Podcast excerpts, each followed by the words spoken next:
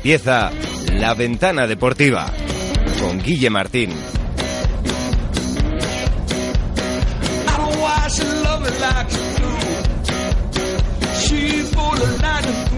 Hola, ¿qué tal? Muy buenas tardes. Son las 2, la 1 en Canarias. Aquí arranca Ventana Deportiva, el espacio de Libertad FM, producido por Soccer City, donde te acercamos toda la actualidad del deporte. Yo soy Rodrigo Martín y les acompañaré durante la próxima media hora. A la técnica, como siempre, estará Sergio Alberto.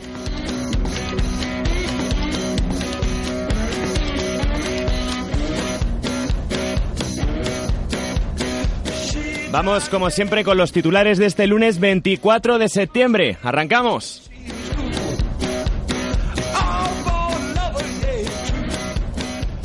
Modric, Cristiano o Salah. Uno de ellos será elegido esta tarde a partir de las 8 como el mejor jugador del mundo en este año 2018 para la FIFA. La ceremonia de los premios de BES galardonará a partir de las 8 de la tarde a los mejores jugadores con una gran presencia de futbolistas del Real Madrid. El Fútbol Club Barcelona no pudo pasar del empate frente al Girona y pierde los dos puntos de diferencia que tenía sobre el Real Madrid. La expulsión del inglés Viavar mermó a los catalanes que solo pudieron empatar a través de Gerard Piqué. El Real Madrid sufrió más de lo esperado para doblegar a un valiente español. El solitario tanto en la primera mitad de Asensio coloca a los blancos colíderes junto al Fútbol Club Barcelona. El Atlético de Madrid vuelve a la senda de la victoria tras su triunfo en Getafe. Los tantos de Soria en propia puerta y Lemar colocan a los colchoneros quintos en la clasificación. Liga 1-2-3, primer pinchazo del Málaga frente a un rival directo como Las Palmas. Rafa Mir puso las diferencias en un duelo marcado por la gran igualdad entre canarios y malagueños. En fútbol internacional, Cristiano Ronaldo vuelve a salvar a la Juventus. El portugués abrió la lata en el 81 frente a un combativo Frosinone. En Inglaterra, el Chelsea se deja sus dos primeros puntos en el Olímpico de Londres frente al West Ham, mientras que el Liverpool sigue con su pleno de victorias. En la Liga Iberdrola, victoria importante del Atlético de Madrid en Bilbao por 2 a 4. El conjunto madrileño sacó el partido adelante gracias a los goles de Jennifer Hermoso y Amanda San Pedro. En Polideportivo, el Real Madrid se proclama campeón de la Supercopa Andesa tras vencer al Vasconia por 80 a 73. El conjunto blasco destacó el nuevo fichaje, Prepelic. En el Mundial Femenino de Tenerife, España venció con gran sobriedad a Puerto Rico por 78 a 53. Por último, en motor, victoria de Márquez en el Gran Premio de Aragón. El catalán acabó por delante de Dovicioso y Yanone, Bautista y Lorenzo no pudieron acabar la carrera. Suscríbete a nuestro canal de YouTube, Soccer City TV.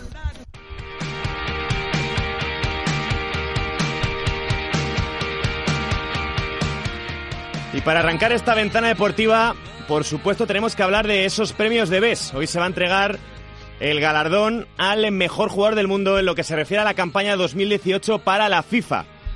Para hablar de este tema tan importante, tema de actualidad, tenemos a dos expertos de fútbol internacional de nuestra casa, por supuesto, de Soccer City. Tenemos ya con nosotros a Pepe Pinel. Hola, ¿qué tal, Pepe?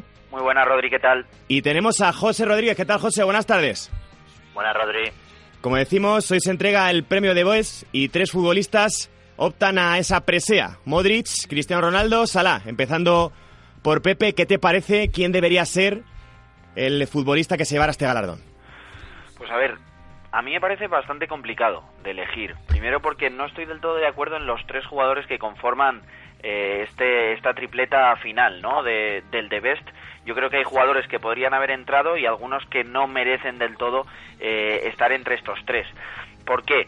Si nos vamos al, al rendimiento en 2018 puramente, eh, para mí yo creo que el que mejor rendimiento ha tenido, a pesar de no haber tenido un rendimiento tan bueno como otros años, es Cristiano Ronaldo. Cristiano Ronaldo en Liga en 2018 eh, marca 22 goles, puesto que hasta, hasta, hasta diciembre solo había marcado 4. Eh, un, un, buen también balance goleador en Champions League y, y, lo que pasa es que se empieza a diluir, ¿no? Un poco al final de la, de la Champions League, el partido de vuelta contra, contra la Juventus es flojo, los dos partidos contra el Bayern son flojos y además la final contra el Liverpool también es un poco floja. Sí que es cierto que no hace para nada un mal mundial, pero bueno, la verdad que al final tiene unos números muy, muy buenos. Salah tiene unos fantásticos números, pero sin embargo en el mundial eh, no aporta prácticamente, no, no aporta prácticamente nada eh, porque, porque no puede, porque estaba lesionado. Y luego está Modric, que, en realidad, si te pones a pensar, la liga del año pasado del centro del campo tampoco es que fuese excelso. Eh, la verdad que Modric no tuvo su mejor temporada. En Champions, el centro del campo del Real Madrid se vio superado en los mismos partidos que he comentado antes, contra la Juventus, eh, contra, contra el Bayern y contra el Liverpool, y en el Mundial hizo un buen Mundial, pero más que desde el punto de vista futbolístico, yo creo desde el punto de vista de liderazgo ¿no? y, de, y de trabajo. Así que, en realidad, yo le daría eh, este de Best a los, entre los tres jugadores que hay, se lo haría entre Cristiano Ronaldo y Salah. Eh, probablemente Cristiano Ronaldo, que fue el que finalmente levantó la Champions. José Rodríguez.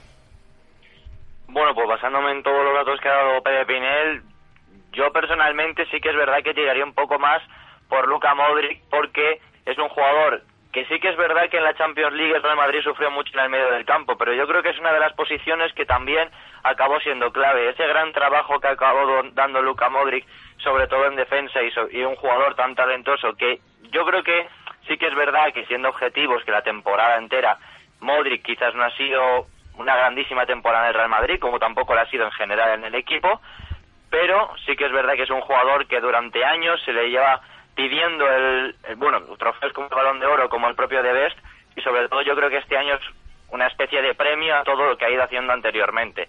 Pero sí que es verdad que basándonos en, bueno, pues en todos los datos y en la temporada eh, de principio a fin, sí que es verdad que Cristiano Ronaldo dio un sprint final increíble en el que yo creo que es el que como todas las temporadas, como en todas las últimas temporadas, es el que ha llevado el Real Madrid a Champions League, a finales de Champions League, perdón, aunque luego realmente, viendo las cuatro, el que mejor, en la que mejor, en la única que rindió muy bien fue en la de Cardiff, pero sí que es verdad que Cristiano Ronaldo también ha sido clave y yo creo que sí que es verdad que Mohamed Salah ha sido un jugador que ha hecho una temporada en la que yo creo que ha superado todas las expectativas, pero eh, a nivel de, de, fútbol, por ejemplo, yo creo que se olvidan de Rafael Barán, yo creo que es un jugador que con 25 años es capitán de, de Francia, eh, ya es tercero o cuarto capitán del Real Madrid, es un jugador que ha sido clave tanto en, la, en el Mundial, sobre todo en la parte de atrás, porque un Titi sí que es verdad que le complementa muy bien, pero es un jugador clave Rafael Barán,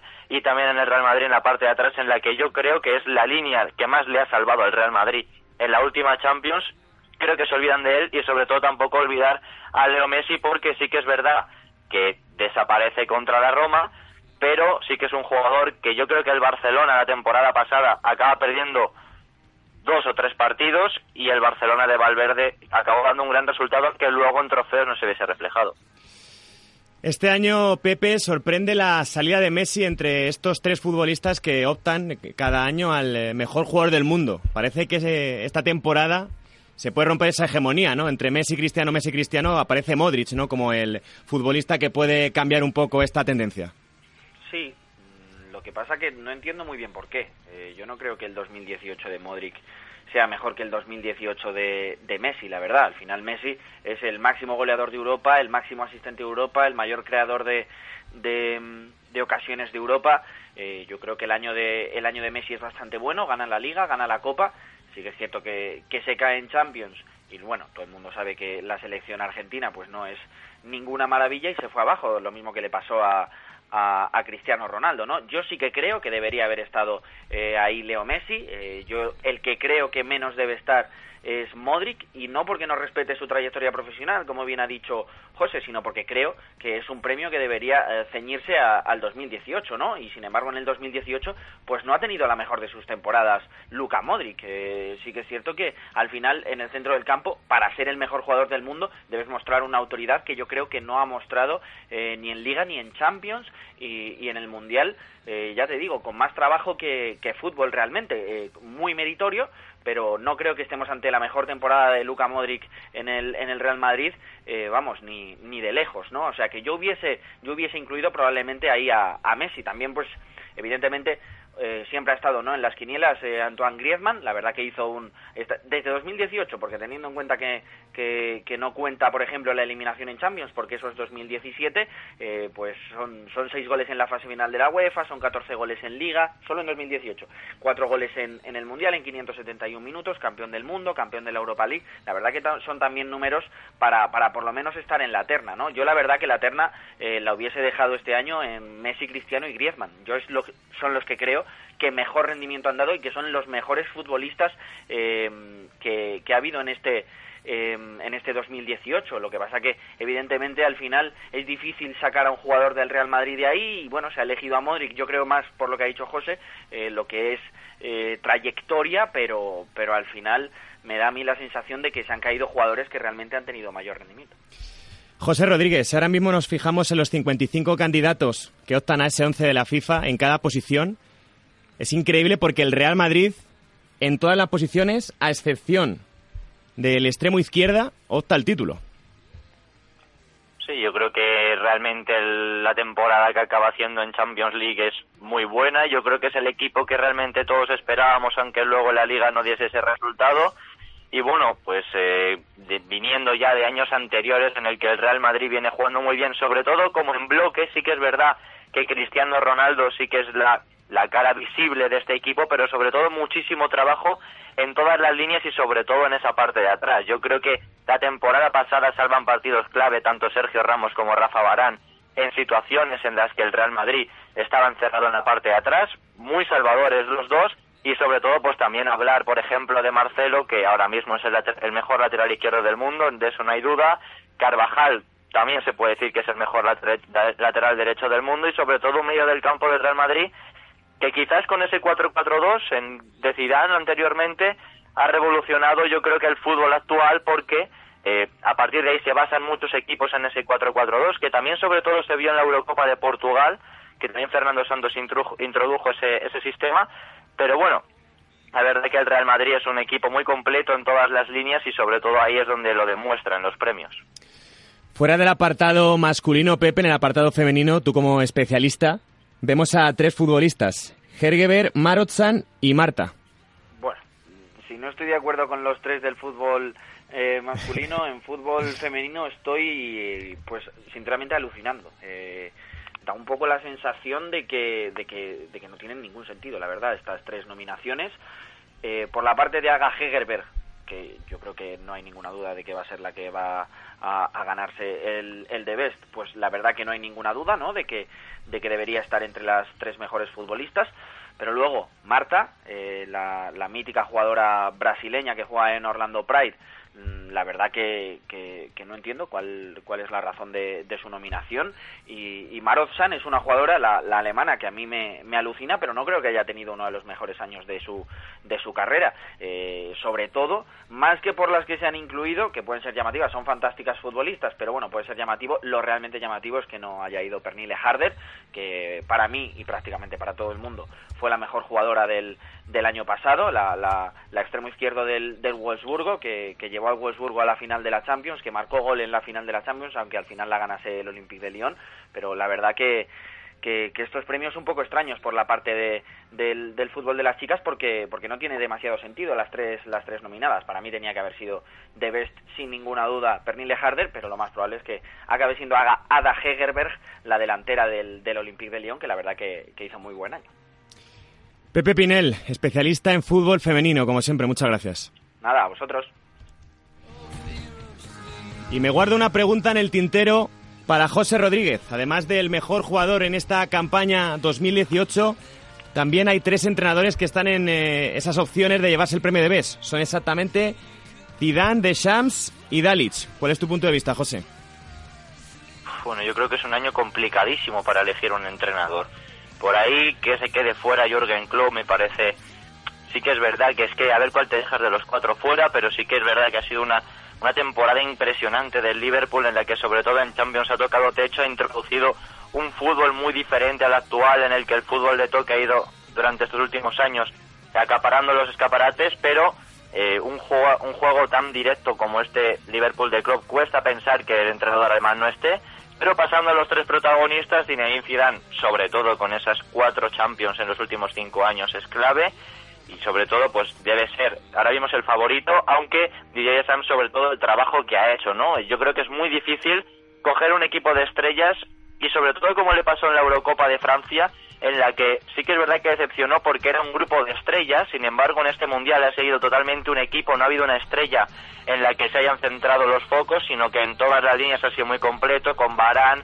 con Paul Pogba, con Antoine Griezmann, con Giroud haciendo un gran trabajo, quizás no tanto de cara a portería, pero sí que es verdad que ayudando mucho y sobre todo donde ha llegado Croacia. Yo creo que sí que es verdad que viendo el cuadro era una de las favoritas cuando vimos el cuadro de las eliminatorias, pero cualquier, no cualquiera pensaría que estaba eh, que iba a llegar a ser subcampeona del mundo y sobre todo el grandísimo trabajo que ha hecho Dalic introduciendo a un equipo en el que se ha basado, sí que es verdad, que en el medio del campo ha analizado sus fortalezas y sobre todo recordar que tampoco llevaba mucho tiempo en el cargo, así que yo creo que los tres favoritos son clave.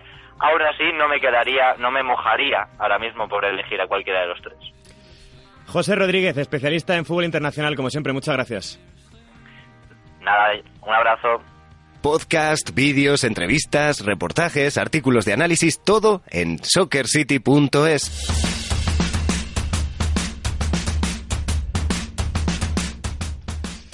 Dejamos aparcados los premios de BES para hablar del Atlético de Madrid, el conjunto colchonero que parece que va levantando la cabeza en Liga y consiguió una victoria bastante convincente por 0 a 2 en el Estadio Coliseo en Alfonso Pérez.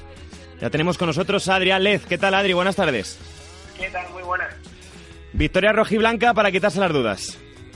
Sí, eh, el Atlético de Madrid que consiguió volver a la senda de la victoria esta vez en Liga, ya lo había dicho en, en Champions, y fue una victoria muy, muy importante en un campo muy difícil para los equipos grandes de la primera división, el Coliseo Alfonso Pérez, aunque ateniéndose a las estadísticas, el Atlético de Madrid parece que al Getafe les tiene cogida muy bien la, medida. Muy buen inicio del Atlético en el partido, gustó mucho sobre todo ese triángulo formado por Lemar Costa y Griezmann, que le dieron así el primer gol al Atlético, la lucha a Costa, la pasa Griezmann y la remata con un golazo Lemar, aunque la liga se lo va a David Soria. Y la segunda parte del Atlético de Madrid un poquito más criticada porque concede mucho en ataque, pero el mejor partido que se había visto hasta ahora en defensa coincide con el mejor partido del Atlético de Madrid en todas las líneas, también en la defensiva y sin el capitán, sin Diego Golin, que descansaba para jugar mañana frente al al Huesca. Gol de Remar en la segunda parte, el Atlético de Madrid se pone 2-0 y a partir de ahí concede ocasiones, pero la defensa no estaba muy bien, así que el Atlético de Madrid, como decías tú, vuelve a la senda de la victoria, es quinto ya en Liga y está, después del pinchazo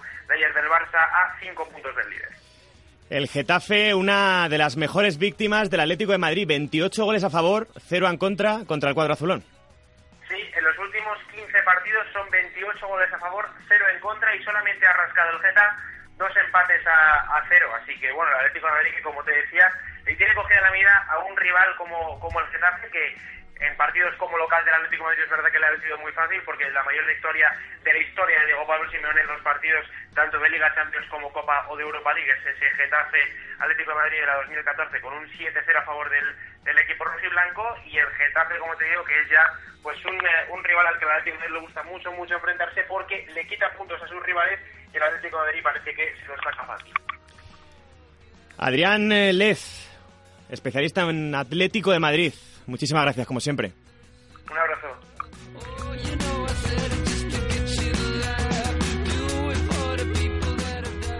Pasamos de la Liga Santander a la Liga 1-2-3. Esta semana ha habido una sorpresa. El Málaga, que había conseguido pleno de puntos en las primeras cinco fechas, perdió en Las Palmas. También resultados importantes. El Elche, en el Martínez Valero, empató a uno con el Oviedo.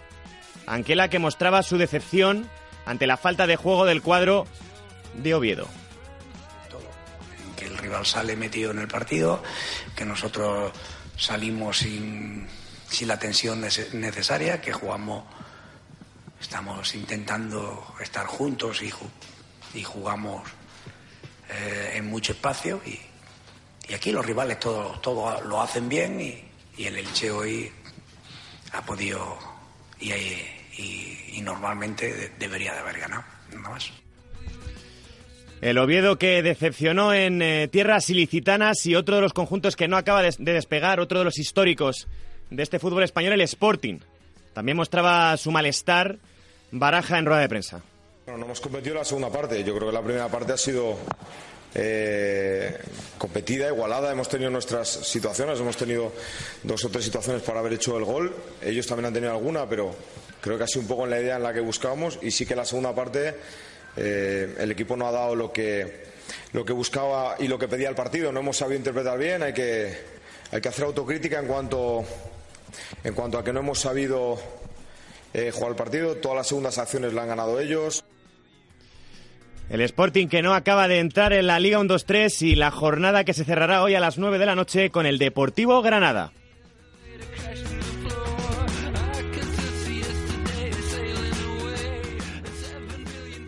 Pasamos a fútbol internacional. Acabamos de hablar con él en los premios de BES y ya le tenemos nuevamente aquí. ¿Qué tal, José? Buenas tardes otra vez.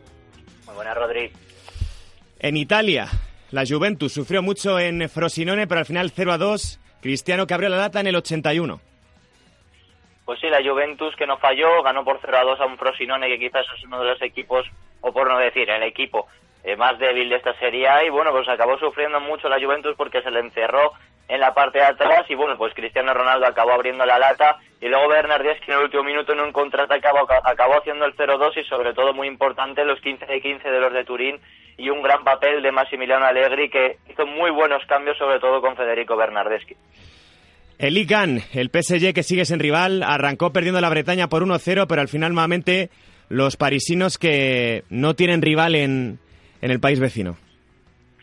Sí, pues el PSG que no volvió a fallar en un campo difícil, 1-3 al Rennes, incluso acabó, comenzó ganando el Rennes con gol de Rabiot en propia puerta, pero bueno, luego los goles de Di María, Menier y Choupo-Moting acabaron dando la victoria a un PSG que ya ventaja en 8 puntos al Marsella y al Lyon y 12 sobre el Mónaco y encarrila una liga en la que de momento el único perseguidor que le mantiene el pulso es el Lille, que tiene una semana difícil contra el Burdeos y contra el Olympique de Marsella para ver si es candidato a incluso pelearle la liga a un PSG que parece que, que, va, que va solo en la parte de arriba. José Rodríguez, especialista en fútbol internacional. Nuevamente, muchísimas gracias. Nada, un abrazo.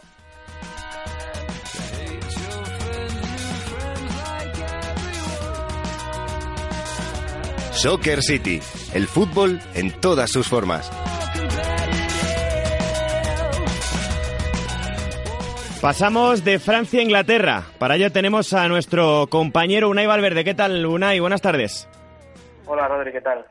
El Chelsea que no consigue el pleno de puntos y deja solo al Liverpool. Sí, el Chelsea sufrió en un partido, un partidazo físico en, en Londres también ante el West Ham y no pudo pasar del empate a cero con, ni con Giroud ni luego con Morata tampoco y deja al Liverpool solo en el liderato que, goleó sin problemas otra vez al Southampton rotando y ningún tipo de problema por 3-0. Y deja también al, al Manchester City segundo, tras que ganó 0-5 al Cardiff y le quita esa posición al Chelsea. El Manchester United, los Red Devils que vuelven a caer esta vez frente al Wolverhampton. Eh, sí, falló el United que empató en casa ante el Wolves con un estelar Joao Moutinho en, en los visitantes y, y, se vuelve a quedar atrás el United, que ya es séptimo y ya está por detrás de Arsenal, Tottenham y hasta Watford, que, que han empezado muy, mucho mejor la temporada. Si hablamos de que en Francia no tiene rival el PSG, el Bayern en Alemania tiene la misma condición.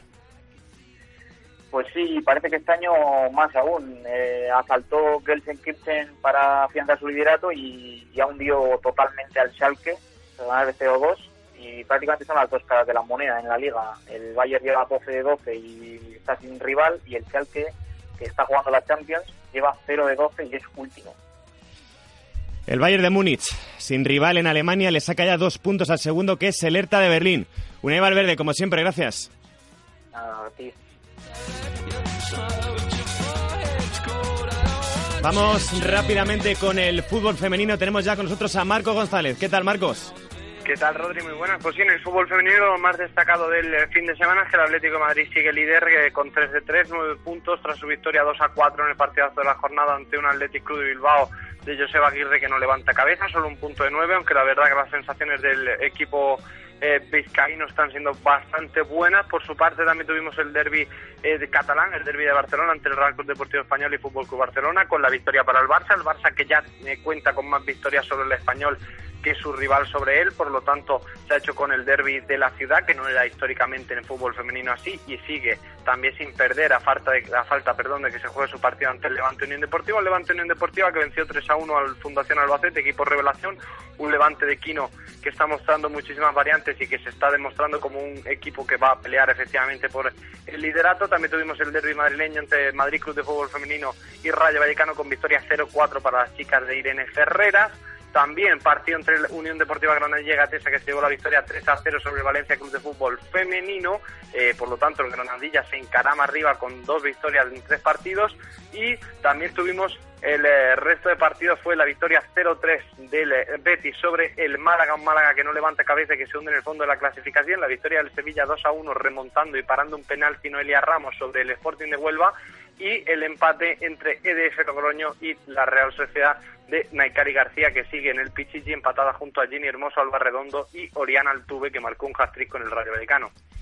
La jornada 3 que se ha cerrado con el Atlético de Madrid como único, como único equipo, perdón, como pleno de puntos. Marco González, gracias.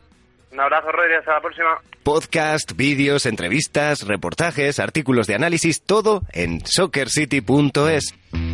Vamos rápidamente con el polideportivo. Tenemos ya con nosotros a Antonio Linares. ¿Qué tal, Antonio? Buenas tardes. ¿Qué tal? Buenas tardes.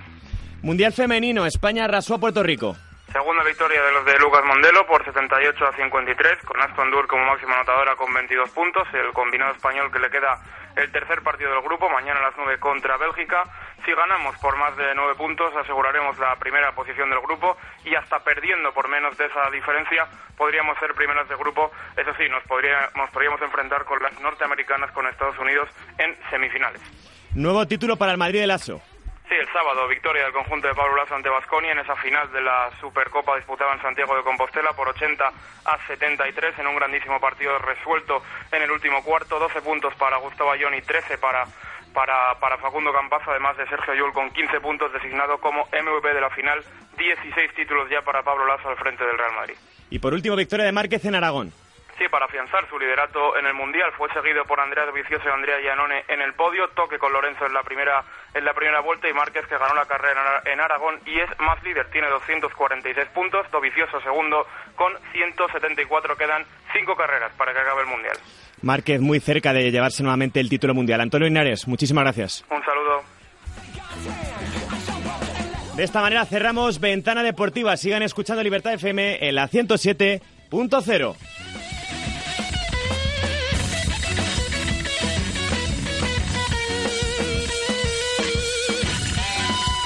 Síguenos en Twitter, arroba Soccer City Media.